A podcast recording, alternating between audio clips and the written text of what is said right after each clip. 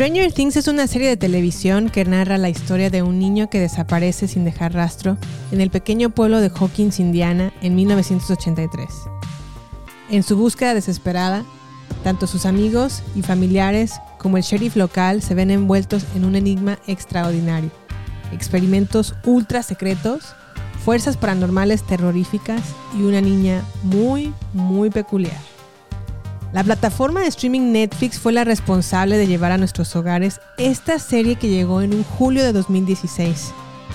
Originalmente pensada para ser una película extensa de 8 episodios, Stranger Things se ha convertido en una de las cartas más poderosas y tal vez de las últimas de la plataforma.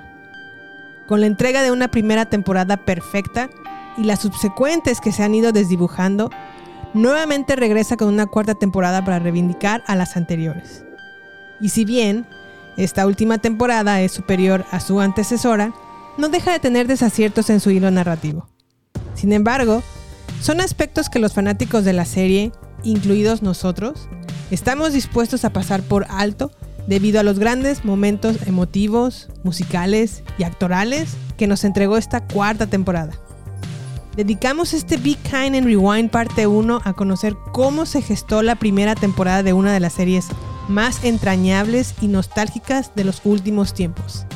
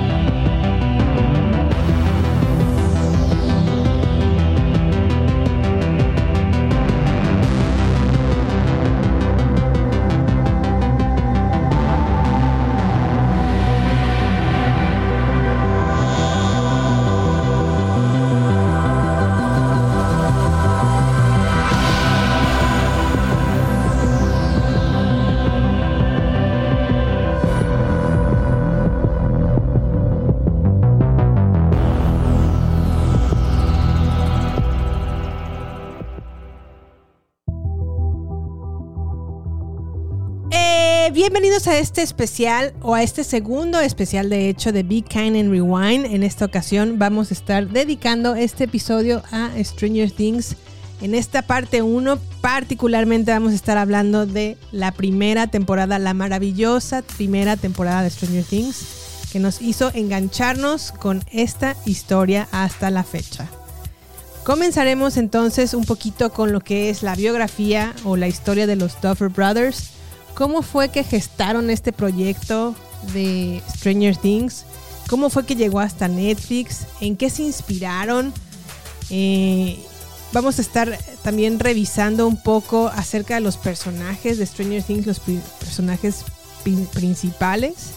Y por último vamos a revisar también uh, un poquito de la música de Stranger Things, cómo a lo mejor los sintetizadores cobraron una parte muy importante o tomaron una fueron una parte muy importante de la música de Stranger Things. Y por último cerraremos esta primera parte con la revisión de la primera temporada de Stranger Things para comenzar la segunda parte con la revisión de las temporadas subsecuentes.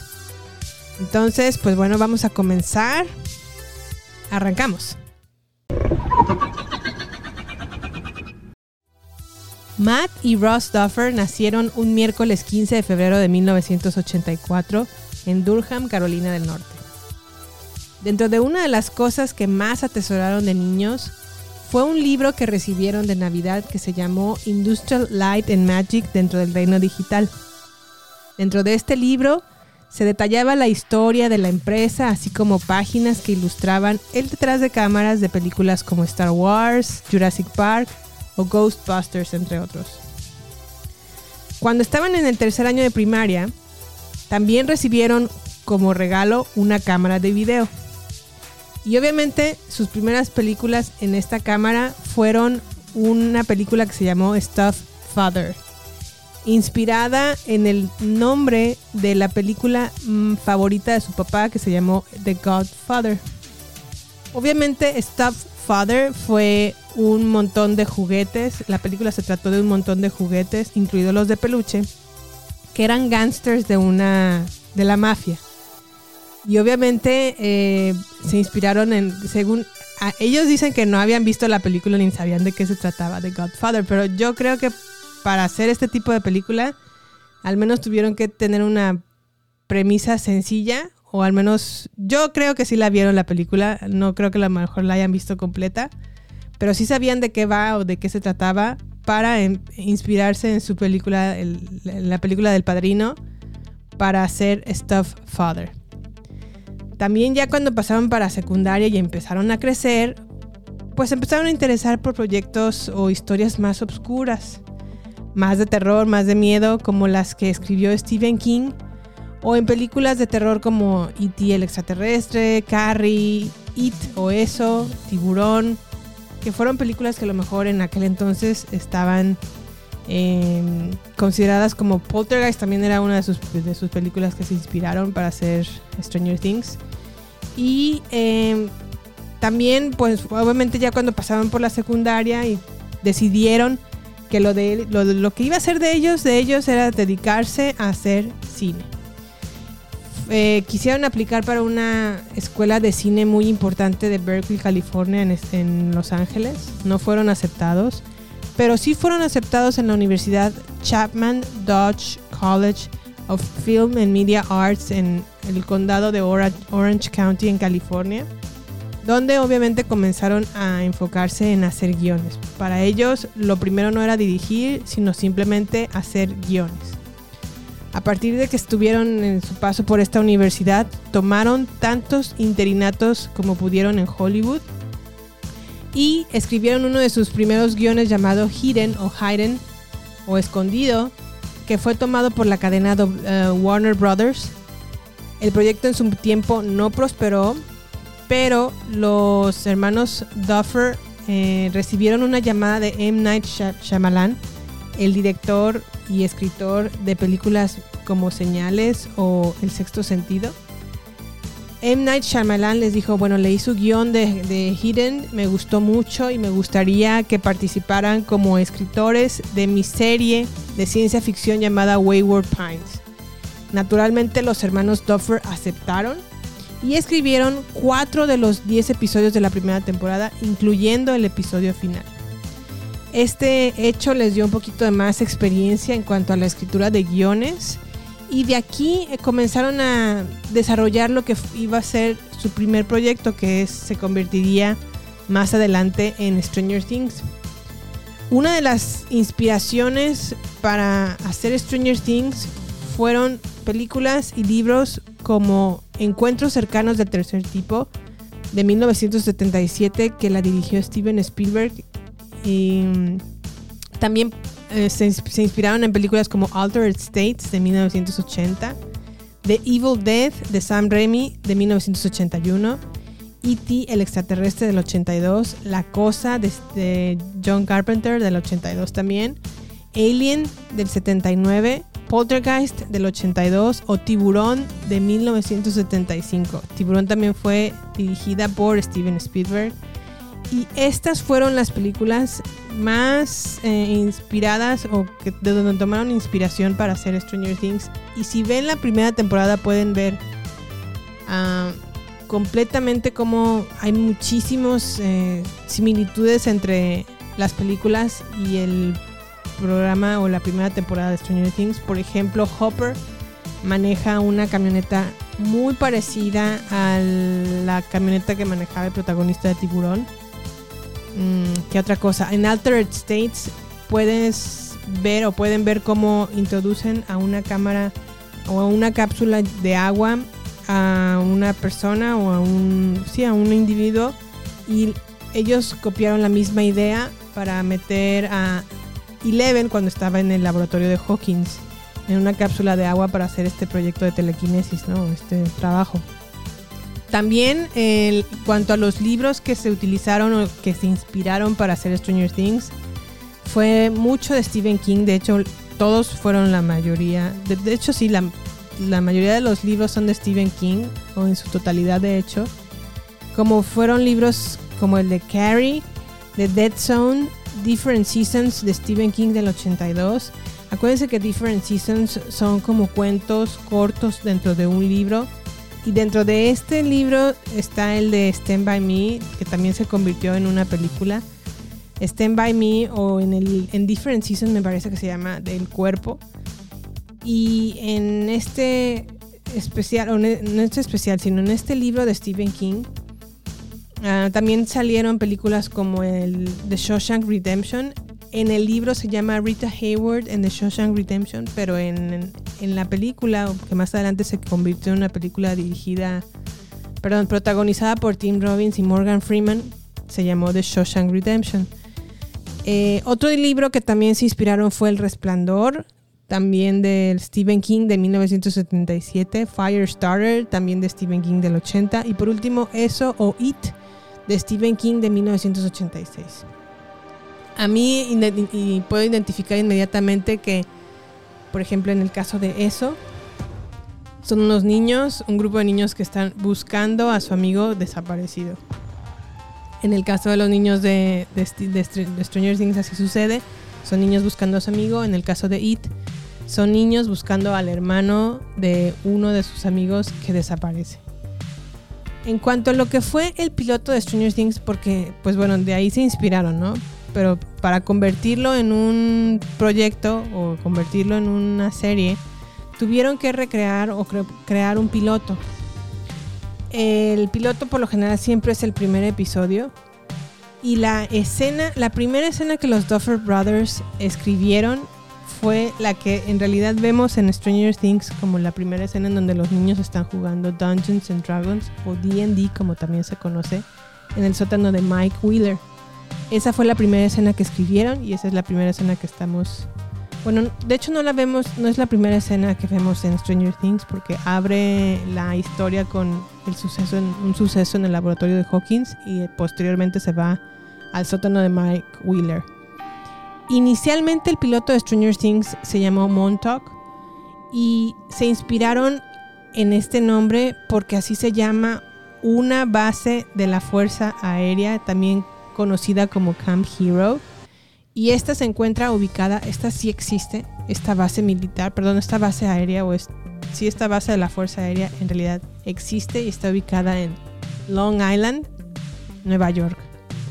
Se dice que esta base sirvió para hacer experimentos de telequinesis con adolescentes y evidentemente también lo podemos ver en Stranger Things. La narrativa de, la película, perdón, no de la película, de la narrativa de la serie la dividieron en tres actos muy importantes. Los primeros tres episodios están enfocados en examinar qué sucede una vez que Will desaparece. Los siguientes tres en ver cómo los personajes comienzan a acercarse a resolver el misterio. Y los últimos tres en cómo los héroes se ven forzados a superar a la milicia para salvar a Will y restaurar la paz en el pueblo. La primera vez, o una vez que armaron el primer episodio, los hermanos Duffer también armaron un lookbook que serviría como acompañante para describir en detalle sus ideas, inspiraciones de películas y libros, resumen de la historia y biografía de los personajes. Este lookbook serviría como soporte también para venderles la idea a los directivos de cadenas de televisión para que armaran o aceptaran el proyecto. El tono de la historia era originalmente mucho más oscuro de lo que podemos ver en la primera temporada de Stranger Things y referenciaron el trabajo de Guillermo del Toro, Clive Baker, H.R. Giger, que fue el artista suizo que diseñó el xenomorfo de Alien. También otra de las inspiraciones para hacer este lookbook fue el videojuego de Silent Hill. Este piloto fue rechazado 15 a 20 veces, o sea, aquí es una lección para todos de no rendirnos, de seguir insistiendo en nuestros proyectos, de seguir buscando quién no lo pueda a lo mejor realizar o quién pueda vender, aceptar nuestra idea, porque el ser rechazado 15 a 20 veces y seguirlo intentando se requiere de mucho, de, de digerir mucho a lo mejor orgullo y seguirlo intentando e intentando e intentando. Algunos de los argumentos de rechazo que recibieron los hermanos Duffer fue que cómo era un programa de niños con una historia que no era para niños y por qué lo tenían que ubicar en los, en los años 80, que irónicamente fue lo que hizo que la serie se hiciera muy famosa, porque la ubicaron en esta época, en los 80. Para los hermanos Duffer era muy importante ubicarlos en esta, en esta década, porque era una premisa fundamental para la historia, pues en aquellos años los niños tenían más libertad de salir fuera de casa sin la supervisión de un adulto y la sensación de libertad y nostalgia por esa libertad de aquellos años fue algo que realmente querían capturar en la historia. Ahora los padres son un poquito más como helicópteros de sus hijos, los tienen mucho más vigilados y desde luego no podrían salir de su casa con la misma libertad con la que se proyecta en Stranger Things. Una de las personas, de hecho la primera persona que creó, que creyó, perdón, en el proyecto de Stranger Things fue Dan Cohen y Dan Cohen llevó este lookbook y el piloto de Stranger Things a otro personaje muy importante que es Sean Levy, que fue o es de hecho el productor y director de Stranger Things. Sean Levy lo pueden eh, recordar con, porque él dirigió películas como Una noche en el museo, Más barato por docena, o por producir la gran película de ciencia ficción llamada Arrival o La llegada. Juntos, tanto Sean Levy como los eh, hermanos Duffer como Dan Cohen em, se embarcaron en este proyecto y comenzaron a vendérselo a más cadenas de televisión. Al final, la primera persona que creyó en el proyecto fue Matt Tunnel, que fue eh, el ejecutivo de desarrollo de contenido para Netflix. Matt estaba buscando programación para adolescentes y gente en sus 20s. Netflix en aquel entonces ya era muy famoso por hacer proyectos o series como House of Cards o Orange is the New Black. Y cuando leyó el piloto de Stranger Things dijo, sí, me encantó, le, lo leyó en un fin de semana, se quedó prendado al proyecto, convenció a los demás ejecutivos de hacerlo. Además de que crearon este lookbook para cuando presentaron su proyecto en Netflix, ya habían creado un mini video de las inspiraciones mm, de Stranger Things o para hacer Stranger Things en que se basaban, con la finalidad de venderles más la idea a los ejecutivos.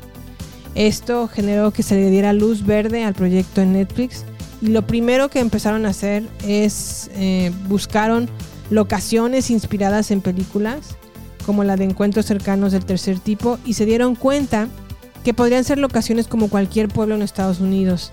Así que ubicaron la historia de de Montauk, que estaba en la costa oeste de Estados Unidos, a, un, a una historia en un suburbio.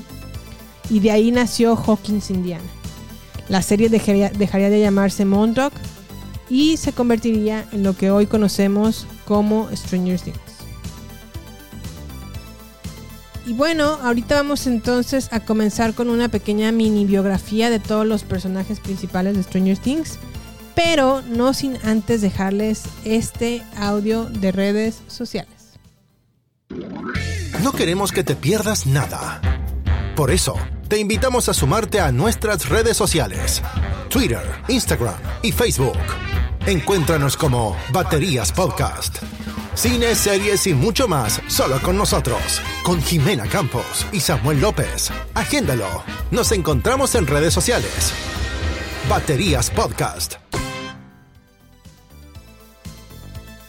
¿Quiénes son los personajes de Stranger Things? Para comenzar tenemos a Finn Wolfhard, que está, él, es, él interpreta a Mike Wheeler, uno de los niños de Stranger Things. Mike Wheeler comenzó con clases de improvisación y él antes de llegar a Stranger Things trabajó en pequeñas apariciones en series como The 100 o Los 100 y en Supernatural o Supernatural. Eh, conectó con el personaje de Mike porque también es fanático de películas de los 80s como Gremlins o The Goonies o Stand By Me.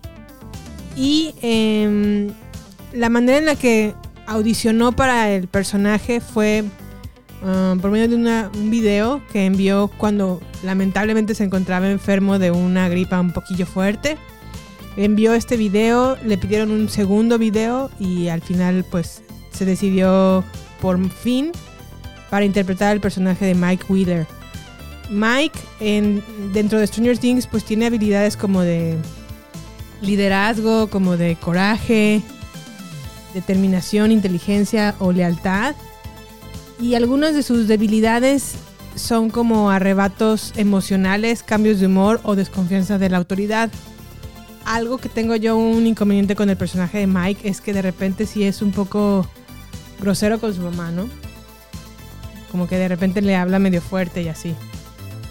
Eh, otro personaje que para mí, para mí de hecho es uno de mis favoritos es Dustin Henderson, interpretado por Gaten Materazo.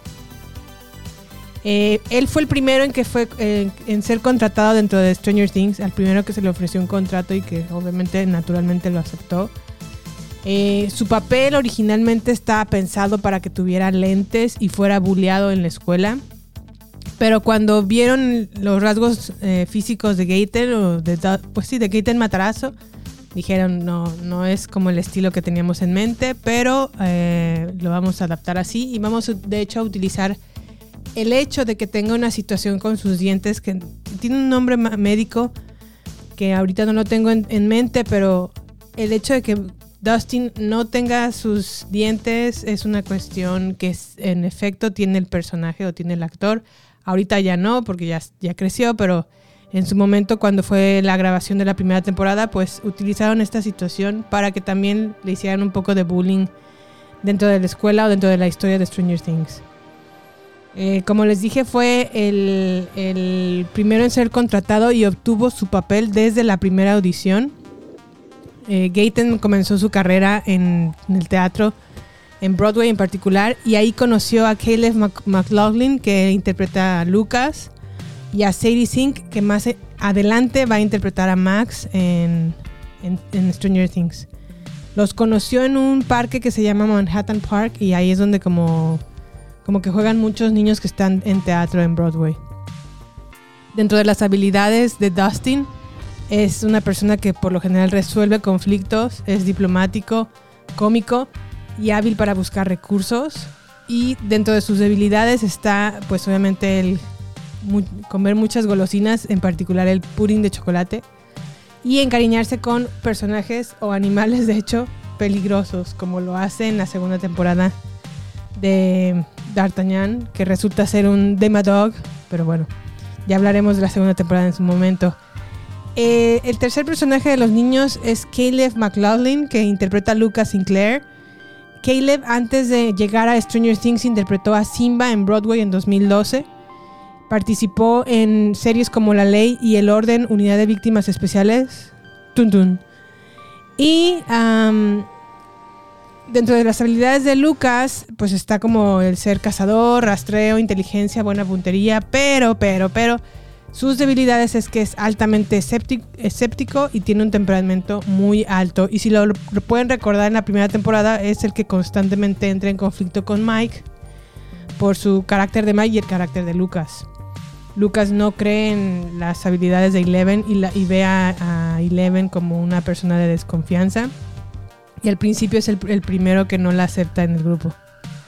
Pero más adelante también en la misma historia se, destapa que la razón por la cual no la acepta es porque tiene celos de la, amistad de Mike.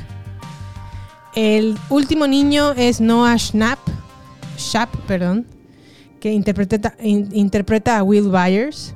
Will, la verdad es que es un personaje muy entrañable en la primera temporada, que lamentablemente no lo podemos ver porque la mayoría del tiempo está en el Upside Down.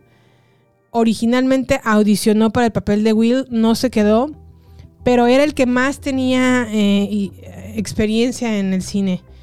Eh, una de sus actuaciones, o donde lo puedo yo recordar, fue porque era el hijo de Tom Hanks en la película Puente de Espías. Excelente película la de Puente de Espías. Mm, protagonizada por Tom Hanks y Mark Rylance. Ay, sí es cierto. ¿Cómo olvidar a Mark Rylance? Súper, súper actor. Bueno, él actúa junto con Tom Hanks en Puente de Espías y Noah Schnapp es el que interpreta a su hijo. Em, recibió la noticia el actor Will Byers o Noah Schnapp de que sería contratado para el personaje de Will porque estaba en un campamento, cuando en un campamento de verano. Y hablaron por teléfono y dijeron, pues tú vas a ser Will. Como que ya ni siquiera se acordaba para qué programa le habían llamado ni para qué personaje. Él pensó que se había quedado con el personaje de Mike hasta que al final le confirmaron que no se quedaría con Mike, sino con Will. Y creo que le fue mejor. La verdad es que Will eh, creo que va más con el carácter de Noah Schnapp y Mike Wheeler va un poco más con el carácter de Finn Wolfhard. En cuanto a sus habilidades, pues bueno, es un artista de dibujo, sabe clave Morse, es bueno para esconderse. Sus debilidades, pues tiene una mamá muy sobreprotectora, es muy sensible al calor y tiene una baja estatura. Em, otro de los personajes que para mí de hecho es uno de mis favoritos es Nancy Wheeler. Y es de mis favoritos porque eh, Nancy ha ido cambiando a, temporada tras temporada. En esta primera temporada vemos a una Nancy que eh, tiene como un arco narrativo muy, muy interesante porque comienza siendo una estudiante modelo que se enamora del ultra popular de la escuela, que en este caso es Steve Harrington, y poco a poco va dejando de lado la amistad que tiene con su mejor amiga, que en ese momento era Barb Holland y por, obviamente por estar con Steve. Cuando Barb desaparece, cambia completamente su papel y en lugar de a lo mejor eh, estar llorando o quejándose o algo así, toma las riendas de su situación y se pone a resolver, o se determina como a resolver el misterio de qué, lo, qué fue lo que le pasó a su amiga, lo cual la lleva a una dirección como muy inesperada y en lugar de preocuparse por romperle el corazón al novio, porque a Steve Harrington lo hace completamente de lado, o, de lidiar con el fastidioso de su hermano, Nancy se convierte en una persona que se prepara para convertirse en cazadora de monstruos. Eh, se aprende a utilizar armas, se aprende a utilizar bats de béisbol. Entonces, eh, me gusta uno mucho el personaje de Nancy Wheeler porque completamente se transforma para bien y no deja que a lo mejor la situación de su amiga em, que desaparece se quede solamente en eso, en que desapareció y listo.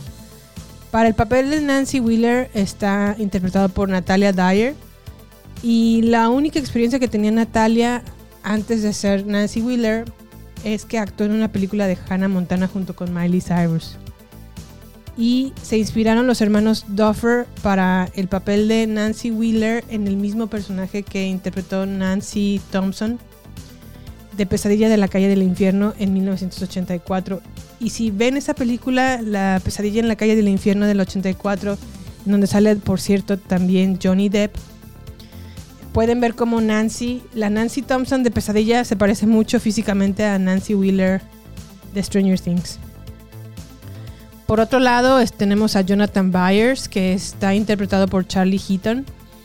Eh, Charlie Heaton aceptó la propuesta de los hermanos Duffer para interpretar a Jonathan en Stranger Things porque notó que su personaje en la serie tiene muchas similitudes con él mismo, porque en aspectos como que ambos vienen de una familia donde hay madres solteras, donde vienen de una familia de clase trabajadora, donde es un una persona que está involucrado con la música, tanto Charlie como Jonathan encontraron similitudes.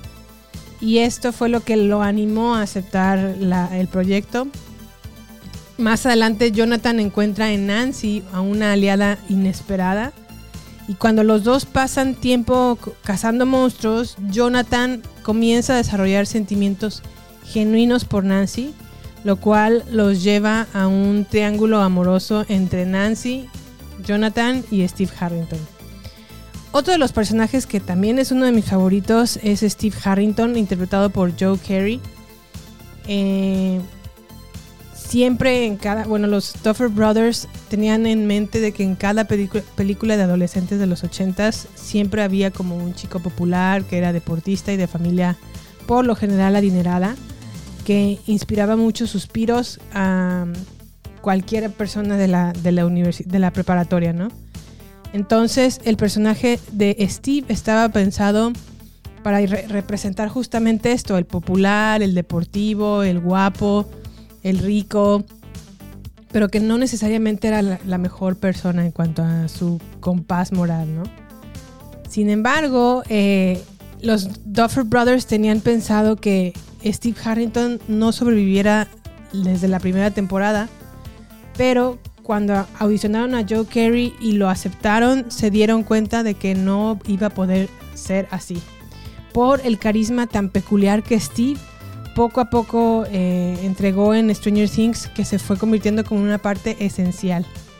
Eh, Joe Carey eh, está graduado de la Universidad de Paul en Chicago, donde estudió teatro. Comenzó su carrera de actor apareciendo en series de televisión como Chicago, Chicago Fire y Empire. Y también tiene una banda de música psicodélica llamada Post Animal. Steve Harrington tiene una relación con Nancy y se convierte en un catalizador de crecimiento personal porque una vez que concluye su relación con Nancy, se convierte en, una persona que a lo mejor cambia para bien, que ese compás moral como que se ajusta y mejora su, forma de ser de, Steve Harrington. Y obviamente el, MVP o la persona más importante de Stranger Things en esta primera temporada es Eleven, que está interpretada por Millie Bobby Brown. Eleven, perdón, Millie Bobby Brown obtuvo el papel de Eleven después de hacer un casting de 246 actrices. Y después de que se revisaron 246 actrices, se encontró a Millie Bobby Brown. Lo primero que le pidieron los hermanos Duffer es si se atrevía o estaba dispuesta a raparse el cabello o a cortarse su cabello.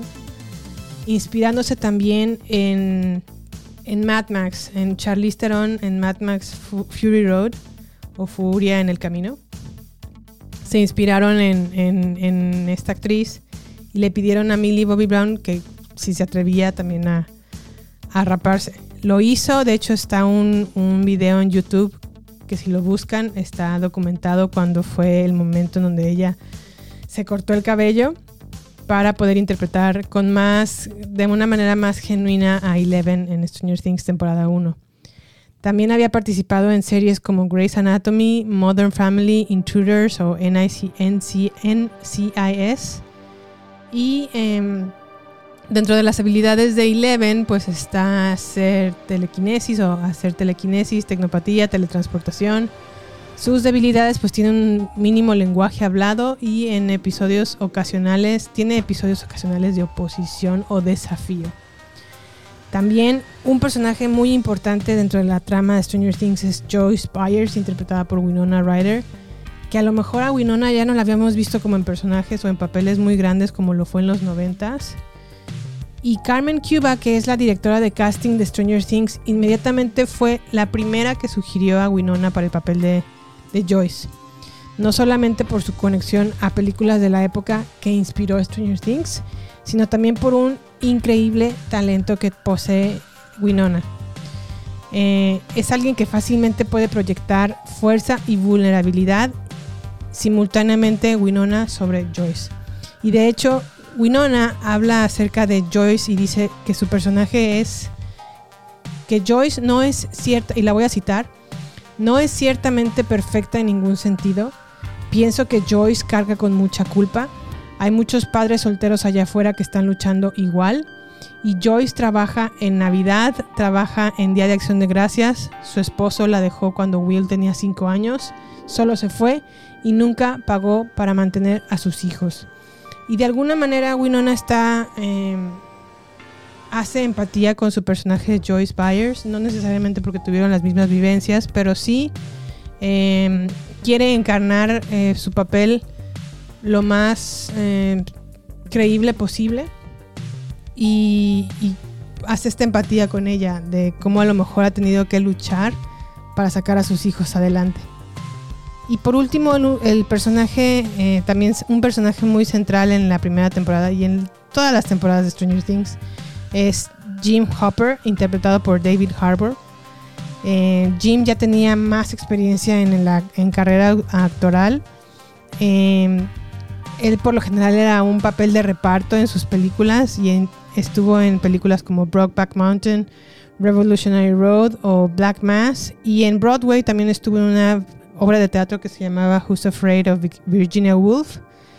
Y para David el papel de Hopper era el personaje que más se le había hecho interesante y que obviamente en el, que podía participar. Cuando fue aceptado se empezó como a inspirar en actores como Harrison Ford o Jack Nicholson o Gene Hackman para interpretar a Hopper, pero particularmente se parece a Rod Snyder de Tiburón. Y esto claramente se puede ver en la primera temporada de Stranger Things, tanto no solamente en su uniforme, sino también en su carro, sino también en su forma de ser de Hopper, ¿no? en, su, ah, en su forma de su carácter. Y obviamente tenía que retratar a un hombre que no estuviera disponible emocionalmente, que no supiera a lo mejor expresar sus emociones, que fuera temperamental, pero valiente al mismo tiempo y con heridas muy profundas para hacer un personaje complejo en la historia por la situación que tiene con su pequeña hija. Y aquí terminamos los personajes principales de Stranger Things, más o menos cómo fue que adquirieron sus papeles, algunas de las experiencias que tenían en otros trabajos. Y otra cosa que también considero importante en, Stranger Things, y no sé si ustedes también lo notaron, fue la música de fondo de la serie. Cuando por fin eh, a los hermanos les dieron luz verde para iniciar el proyecto, una de las primeras cosas que cuestionaron fue la música de la serie. E inicialmente consideraron eh, un estilo de música tipo orquesta al estilo de John Williams. Como John Williams es como la persona que hizo Star Wars, la música de Star Wars o Indiana Jones. Pero llegaron a la conclusión de que a lo mejor no se contaba con el presupuesto para hacer música de orquesta, perdón. Y cambiaron como de idea. E inspirándose en la película The Drive del 2011, tomaron la decisión de hacer música con el uso de un sintetizador y más electrónica. Las primeras llamadas que hicieron fue a Kyle Dixon y a Michael Stein, o Stein quien, eh, bueno, ellos tienen mucha experiencia en sintetizadores, tanto análogos como digitales, y se unieron junto con los Duffer Brothers para hacer un estilo de música de los 70 a principios de los 80, con algunos, algunos toques de sonido moderno, que fue el distintivo toque atmosférico que le dio el estilo que tiene hoy por hoy Stranger Things. Y aquí les voy a poner a continuación un, un ah, pequeño trozo o pequeño pedazo de, una de las de la música de Stranger Things que seguramente la van a ubicar.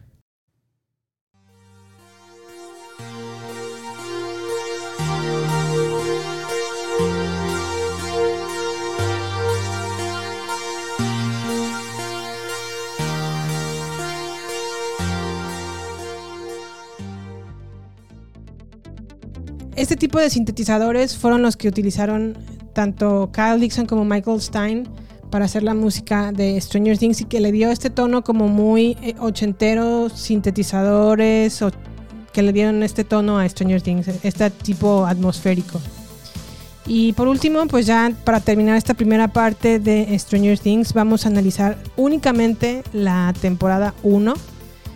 Eh, la temporada 1, pues bueno, fue como les dije al inicio del episodio, liberada en en julio del 2016, hace ya siete años. ¡Wow! Pasa el tiempo muy rápido. Eh, la temporada 1 está. Eh, tiene ocho episodios. Siendo el primero de ellos el capítulo 1, que es eh, The Vanishing of Will Byers, con una calificación en IMBD de 8.5 otro de los episodios que más alto tiene el rating en cuanto a la calidad fue el capítulo 4 que se llama El cuerpo con un 8.9 en donde Joyce eh, rechaza la idea de que Will está muerto. Y por otro lado, los niños eh, le dan como a Eleven un makeover, que es cuando a lo mejor se pone su peluca y su vestido. Y se van a la escuela a tratar de hacer conexión con, con Will en el, en el Upside Down y al mismo tiempo Jonathan y Nancy están como formando su, alianza peculiar, ¿no? Esta tiene una calificación de 8.9.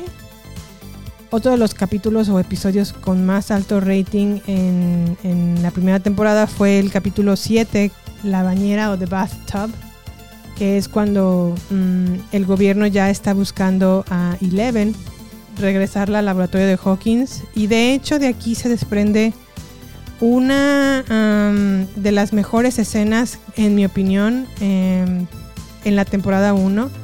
El- justamente cuando hace referencia, bueno, no sé si recuerdan que cuando llega el gobierno a perseguir a estos niños, salen corriendo de la casa de Will. Y salen corriendo tanto Dustin como Eleven como Will en bicicletas. Y luego los encuentra en el camino Lucas. Y ya cuando están a punto de agarrar a los niños, Eleven levanta una van que completamente los levanta y los atraviesa, ¿no? En el, en el- en el aire.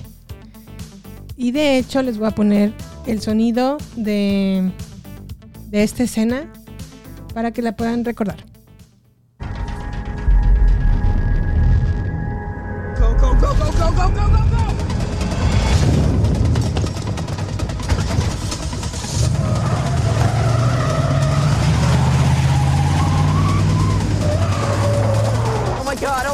oh my god, oh my god, oh my god, oh my god. Feels heavy! Yeah, Lucas, they're on us. Where are you? Cornwallis, Hey man, Elman, Jerry! copy, Elman Jerry. Okay!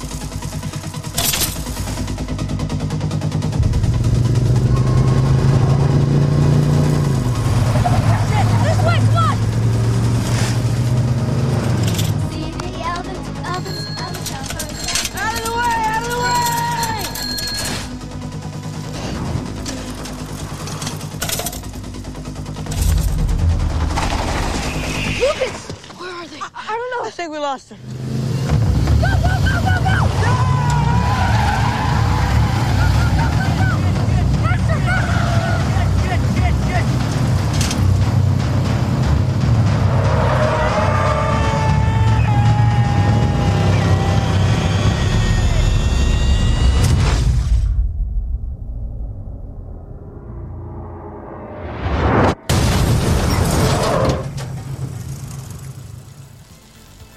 Para mí, esta es una de las mejores escenas de la temporada 1. El vuelo de la van en el episodio 7, que es la bañera o The Bathtub, que hace referencia a la persecución que también sale en la película de E.T. el extraterrestre. Por otro lado, una de las escenas más tristes que tengo en mente en esta primera temporada, que de hecho hasta lloré la primera vez que la vi, fue cuando sacan el cuerpo de Will del lago en el episodio 3, Holy Jolly, que se las voy a poner a continuación.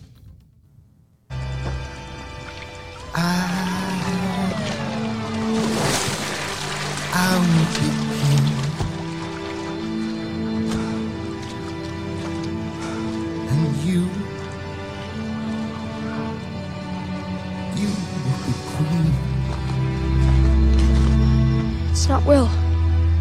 It can't be.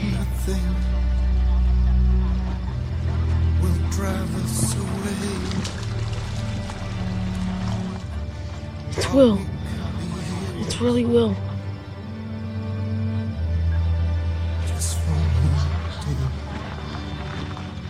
Mike? Mike? Mike, what? You're supposed to help us find him alive. You said he was alive. Why did you lie to us? What's wrong with you?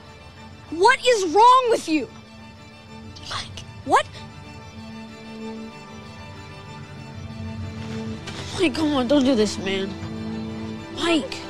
Mike, where are you going? Mike!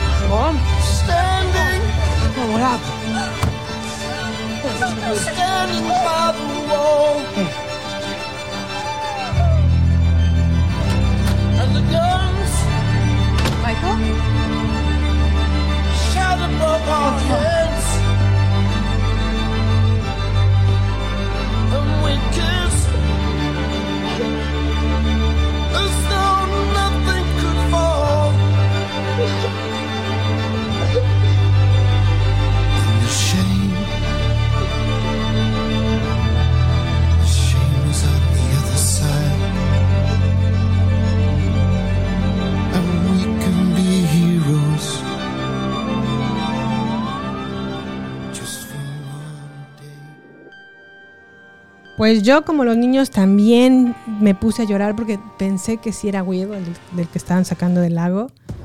Y pues sí, sí, sí eché lagrimita, la verdad. ¿Para qué? ¿Para qué lo niego? Otra de las serie- escenas que también considero que vale la pena mencionar, a lo mejor no los va a poner ya el audio, pero sí es una mención honorífica, es cuando Eleven rescata a Mike del peñasco en el episodio 6 de Monster. Están haciéndole bullying a los niños en un peñasco y le están agarran a Dustin como del, cuello con una navaja y le dicen a Mike, aviéntate del peñasco para que dejen paz a tu amigo. Total que Will decide hacerlo, se atreve para que, pues obviamente, proteger a su amigo. Y justo cuando va en, en caída libre al peñasco, Eleven lo sostiene, lo levanta o lo- en el aire, lo regresa al, al, al pis- al piso junto con los demás niños y ahí Eleven se enoja con, con los que le están haciendo bullying y le rompe de hecho el brazo a uno de los niños. Y ahí regresa Eleven porque en, ese momento como que se habían peleado o discutido entre ellos y Eleven andaba como por su lado, que de hecho es una escena también muy memorable porque Eleven se va a un supermercado y agarra um, Eggo Waffles y eso es lo único que come. Y aquí se vuelven a reunir y ya no se vuelven a separar en lo que resta de, de la primera temporada. Obviamente creo que el personaje más importante o el MVP de esta primera temporada es Eleven y creo que nadie podemos dudar la capacidad actoral que tiene esta niña en esta primera temporada es de destacarse. Actúa muy muy bien. Eh, pocas su grandeza en su actuación radica en el hecho de que no tiene muchas líneas de diálogo o muchas líneas de actuación. Sin embargo, logra transmitir con sus ojos cuando está enojada, cuando está triste, cuando está cuando no sabe qué hacer, cuando no sabe eh, cómo proceder, cuando está insegura, cuando está segura. Y todo lo hace con sus ojos. Y creo que nadie puede negar el hecho de que Millie Bobby Brown es muy tiene una capacidad actoral increíble, tiene mucho talento. Sin embargo, no sé si a ustedes les ha pasado, pero a mí me pasa con ella que su forma de ser fuera del, de Stranger Things no es como muy agradable. Y como que eso procura que o, genera que a lo mejor el personaje no me caiga del todo bien dentro de la serie. Y más porque a lo mejor lo único que hace Eleven en, en la temporada, a lo largo de las temporadas en Stranger Things es simplemente levantar el brazo y ejecutar sus poderes, ¿no? Cosa que irónicamente no lo hace tanto en la primera temporada y sí lo hacen las demás. Pero creo que la primera temporada para Millie Bobby Brown es espectacular. Actúa muy bien, este, está muy niña y se puede ver su gran talento. Y aún lo tiene, la verdad es que es muy, muy talentosa. Pero a lo mejor el verla hacer lo mismo temporada tras temporada, pues empieza a decaer, ¿no? Empieza a dejar de ser espectacular como lo fue en esta primera temporada. Otra cosa que a lo mejor em, creo que las razones por las cuales Eleven es el MVP de esta primera temporada de Stranger Things es la conexión que tiene con Will y la conexión que tiene junto con el Up- Upside Down. Em, cómo se convierte en una protectora tanto de Mike, Lucas y Dustin. Como evidentemente acaba con el Demagorgon en la escuela. Y obviamente cómo enfrenta a su papá, como ella lo, menciona o lo, lo llama, pero en realidad son los agentes, ¿no? Para mí la persona que más mal me cae en esta temporada es Lucas Sinclair, que está interpretado por Caleb McLaughlin. Su forma de ser, la verdad es que no, no me agrada del, del todo. Me, me molesta mucho cómo trata a Eleven, porque la, la llama como freak, la llama como rara, como, como que la trata muy mal al inicio. No cree en ella y además hace que el grupo se separe por su forma de ser de, de Lucas. Y eso es algo que a lo mejor procura o genera que el personaje no me caiga del todo bien. Sin embargo, alguien que creo que es importante mencionar o que es un personaje con mención honorífica es el profesor de ciencias Mr. Clark, que no sé ustedes, pero es un profesor que realmente inspira a los niños a interesarse por la tecnología, por la ciencia, y creo que lo hace de manera muy, muy, muy padre, muy, muy ilustrativa, y eso como que motiva a los niños a seguir aprendiendo y me motiva a mí a que un profesor de ciencias pues te caiga bien, ¿no? Siempre es padre tener a un profesor que aparte de ser talentoso es bueno y conecta con los, con los estudiantes. Y por último, ya para terminar, eh, las conclusiones de esta temporada 1, yo considero que es la temporada perfecta porque así se concibió el proyecto originalmente para hacer una película larga de 8 episodios o una, eh, una serie limitada. Claro que ya ahorita tenemos temporada 2, temporada 3 y temporada 4 y tendremos temporada 5 porque pues Netflix necesita sacarle provecho a este gran proyecto. Pero la temporada 1 es perfecta porque ningún episodio decepciona. Eh, todos los episodios tienen un, porqué, una razón, son interesantes en, en, sí mismos, los hilos narrativos de cada uno de los personajes están perfectamente delineados y para mí es, es la mejor temporada. La temporada en la que conocimos a todos, conectamos con los ochentas, conectamos con la música, eh, con las referencias de otras películas. Todos nos enamoramos de esta, de esta temporada, de esta serie en esta primera temporada. Para mí es perfecta en ese sentido. También otra cosa que puedo destacar de esta primera temporada es que revive la carrera de Winona Ryder, que a lo mejor no es que se haya retirado, pero no la veíamos en películas tan populares. Yo antes de Stranger Things recuerdo a Winona que salió en El Cisne Negro y eso fue en el 2010. Entonces pues no, no la tenía tan presente como ahora, ¿no? Por otro lado, la actuación, como lo dije hace un momento, la actuación de Millie Bobby Brown es excelente. Y con la mirada es lo que, lo que transmite una amplia gama de emociones. Y claramente podemos ver en Stranger Things eh, referencias como E.T. el extraterrestre, Tiburón, Encuentros cercanos del tercer tipo, Poltergeist, Cuenta conmigo, Eso, entre otras películas. También creo que uno de los valores de Stranger Things temporada 1 es que utiliza la nostalgia de los 80s, sí, pero no nos la restriega tan horriblemente en la cara como en las demás, sobre todo en la 3, que es donde más restregado está el, el tema de la nostalgia. Y otra cosa que eh, aprendimos en esta primera temporada, o al menos que yo aprendí, es el valor de la amistad. Tanto de Eleven con su grupo como la amistad entre Barb y Nancy. Que a pesar de que Nancy se equivocó y, eligió a lo mejor irse con Steve Harrington, y que eso procuró o ocasionó eh, que Barb desapareciera, Barb siguió al pendiente de su amiga, a pesar de que la amiga le dijo, vete, no tienes por qué quedarte aquí, ya te puedes ir a tu casa. Y su amiga siguió fiel a ella y dijo, me la voy a esperar.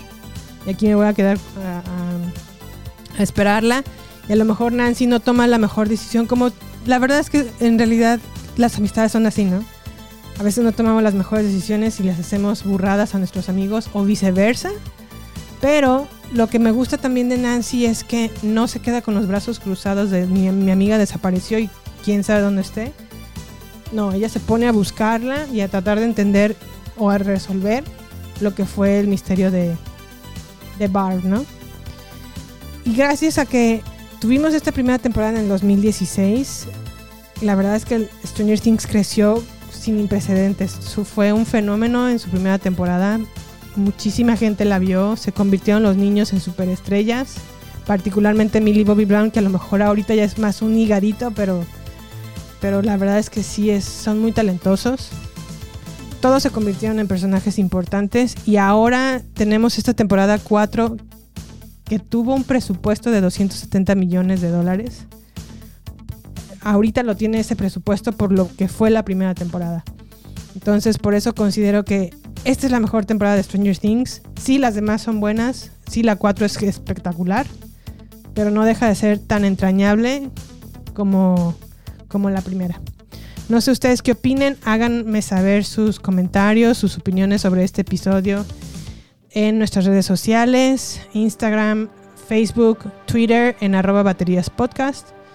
Y pues nada, gracias por escucharme y aquí estamos, bueno, aquí estaremos para nuestra segunda parte de Be Kind and Rewind Stranger Things para revisar y analizar el resto de las temporadas, incluyendo la 4 que fue espectacular. Muchas gracias por escucharme y hasta la próxima. Bye.